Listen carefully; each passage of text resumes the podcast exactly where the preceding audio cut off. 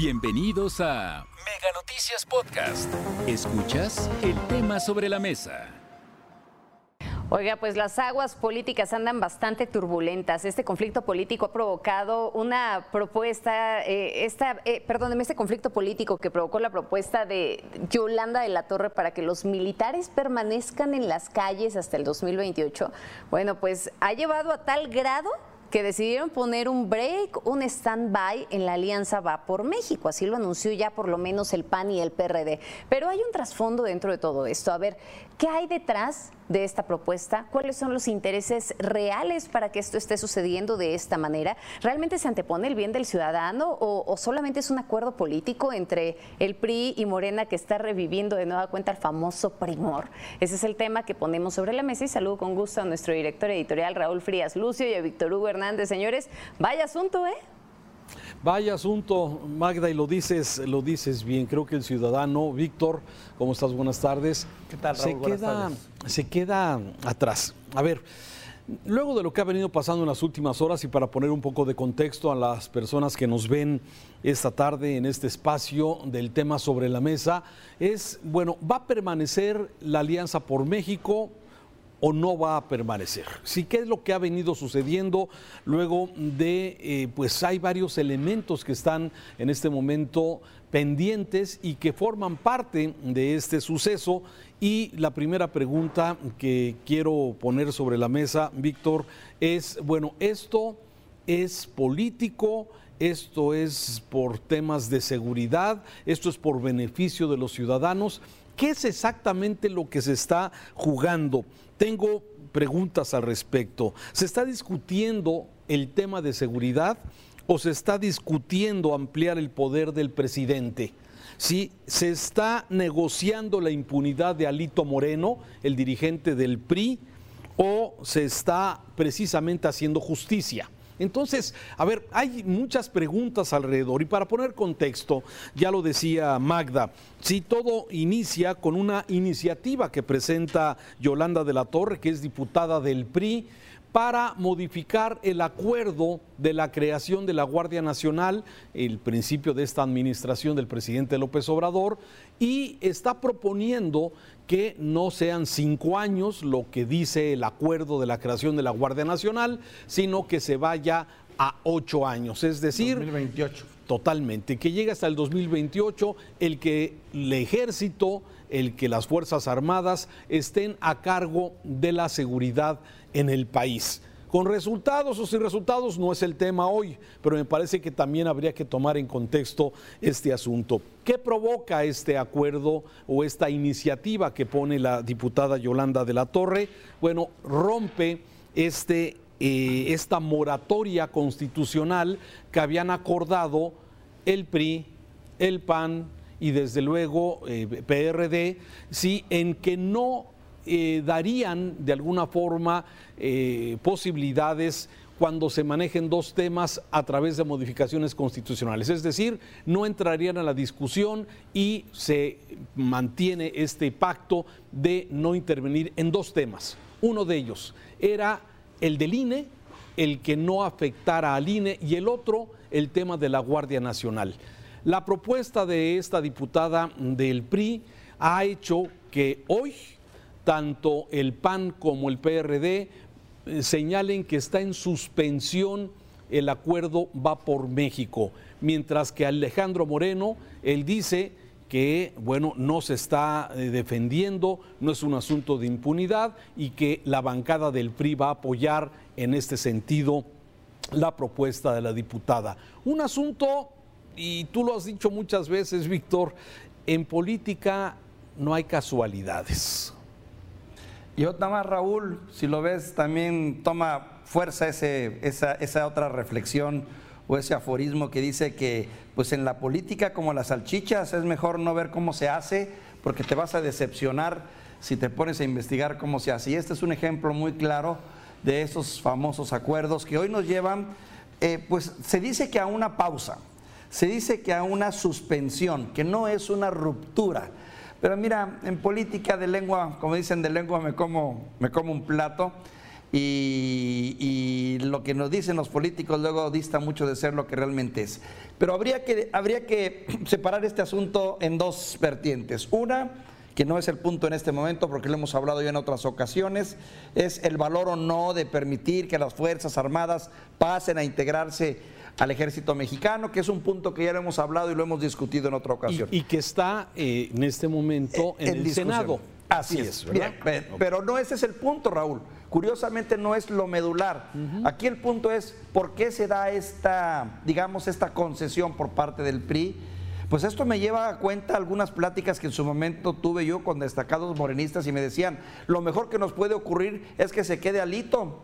Y eso lo decían todos, que se quede alito porque ya sabemos cómo es, pero sobre todo lo tenemos como rehén para poder alcanzar objetivos superiores. Y mira que yo creo que los hechos lo demuestran.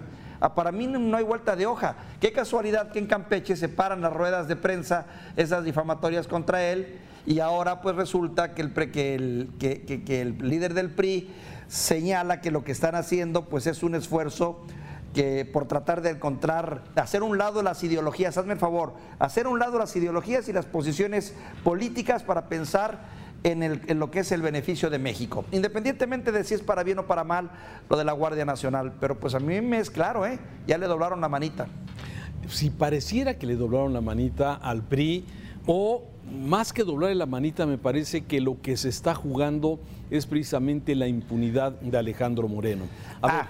Los martes del Jaguar, ese ejercicio que inició la gobernadora de Campeche, Laida Sansores, con sus características, donde ha venido revelando y ha venido dando a conocer audios del exgobernador de Campeche y desde luego hoy dirigente del PRI, Alejandro Moreno, con frases, eh, este, bueno, realmente... Ah, bueno, y con hechos y denuncias. Denuncias. desastroso, todo eso que hemos conocido, por favor. El manejo sucio del dinero, la disposición de los recursos. La eh, calidad ética humana de esta persona, su cinismo, su, su voracidad. No, no, yo creo que eso está fuera de toda discusión, Raúl. Bueno, a ver, es un personaje impresentable. Yo en una entrevista que tuve con Alejandro Moreno hace algunas semanas, yo le decía, eh, se lo preguntaba directamente al dirigente del PRI, oye, ¿te has convertido en un lastre para la alianza Va por México? Y él me dice, no, de ninguna manera. El PRI aporta el 18% de ese porcentaje que puede de alguna forma darle la batalla a Morena. Sin embargo, sigo pensando people que Alejandro Moreno es un lastre para el PRI y que de alguna forma lo estamos viendo. ¿Qué está negociando? Por eso me parece que es importante poner sobre la mesa este tema. Realmente se está discutiendo un tema, como dice la diputada de la Torre, que se le dé más espacio a la Guardia Nacional para que mientras se prepare la Guardia Civil, las policías municipales, las policías estatales y que den la batalla a la delincuencia, o es un asunto porque finalmente creo que ese tema podría ser tocado por el sucesor del presidente López Obrador en el 2024, sí, pero bueno, es lo que justifica esta diputada que me llama la atención cómo ha defendido esta propuesta, supuestamente por el bien de los ciudadanos. Y el PRI de alguna dice, a ver, yo no acepto que el PAN ni el PRD me digan qué hacer tengo autonomía y tengo decisión y me parece que en eso tiene razón Alejandro Moreno, en que no debe aceptar ese tipo de condiciones. Pero me parece que ante las circunstancias de este acuerdo que se creó hace un par de años, en donde se acordaba detener los cambios constitucionales que proponía Morena, sí, teniendo mayoría simple en el Congreso, me parecía que era muy válido, más allá de ir en estas alianzas que hay en las próximas jornadas electorales, que es el Estado de México y Coahuila. Entonces, me parece que se está jugando mucho. A ver, todas las encuestas, Víctor, dicen que Morena solito va a poder dar la batalla en el Estado de México y en Coahuila. O sea, que la alianza realmente no representa un riesgo. El PRI solo en el Estado de México me parece que puede y podría dar la batalla en el caso que así fuera en el próximo año 2023, igual que en el caso de Coahuila, que tú estás ahí, que tú nos puedes comentar al respecto. Pero me parece que sí se está jugando mucho más y sobre todo no creo que se esté viendo por el bien de México. me parece que lo que está viendo, en este caso Alejandro Moreno, es impunidad para él Y segundo, hacerle desde luego el juego a Morena, porque ¿quién gana y quién pierde, Víctor? A ver, vamos siendo así como muy prácticos. El PRI, si se alía con Morena, ¿gana o pierde? Mira, por lo menos gana, por lo menos aspira a sobrevivir, ¿eh? porque te debo decir que para mí el PRI es un partido en un proceso de extinción inevitable. Su última gran oportunidad, como bien tú lo dices, está en estos dos últimos bastiones del prismo que muchos dan por sentado lo podría perder.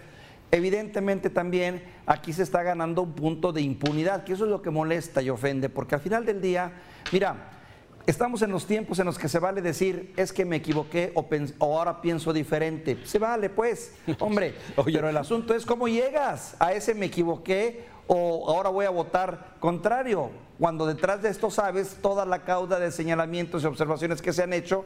Entonces, pues bueno, ahí es donde empieza la suspicacia, Raúl. Y dices tú, no, no es tan limpio el asunto, ni es tan ciudadano, ni es por el bien de México, es por los intereses y proyectos personales de grupo, de partidos. Y de, y, de, y de, corrientes. Sí, a ver, estas coincidencias que tú bien dices, que el presidente de repente diga, que ya cambió de opinión respecto al ejército cuando en campaña, en precampaña desde hace años decía que el ejército no puede tomar decisiones en los gobiernos civiles. ¿Y qué es lo que ha hecho el actual gobierno? Entregar al ejército muchas de las actividades civiles. Uno.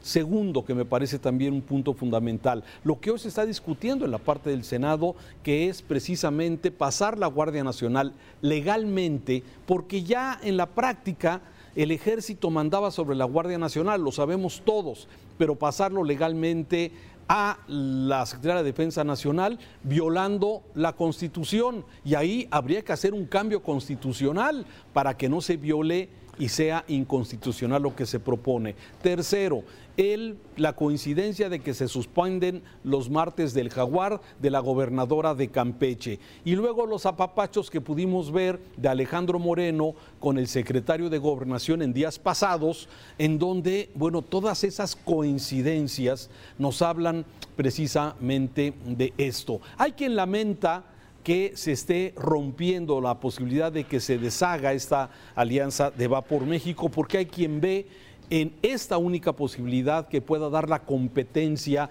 a Morena. Sin embargo, bueno, habrá que ver, quizás para muchos periodistas, como eh. hoy está ocurriendo, puedan tener grandes diferencias, pero ya veremos, es un tema que eh, todavía no hemos visto la conclusión. Yo creo que a estas alturas esta pausa o suspensión que se hace no es una ruptura. ¿eh? han insistido mucho en que no es una ruptura. Bueno, habrá que ver qué va a pasar más adelante. Pero creo que en este momento es completamente intrascendente que se hable de una pausa o una suspensión. No viene al caso, hombre. Eso y nada es lo mismo. No estamos en elecciones y todavía falta un buen trecho para llegar al, al proceso. ¿no? Entonces, vamos a ver qué ocurre. Lo que sí me queda claro es que ahorita ya le dieron un gran respiro a este personaje, del cual yo como ciudadano promedio común esperaría que lo menos fuera se llamara cuentas, pero no. La política, como te lo decía al comienzo, es como las salchichas. Si no te gusta, mejor no te metas a la cocina, Raúl, para saber cómo se hace. Gracias, Víctor. Un saludo. Un saludo. Hasta aquí la información. Recuerda que el tema sobre la mesa ya está disponible en Spotify, Apple Podcast, Google Podcast y Amazon Music. Hasta la próxima.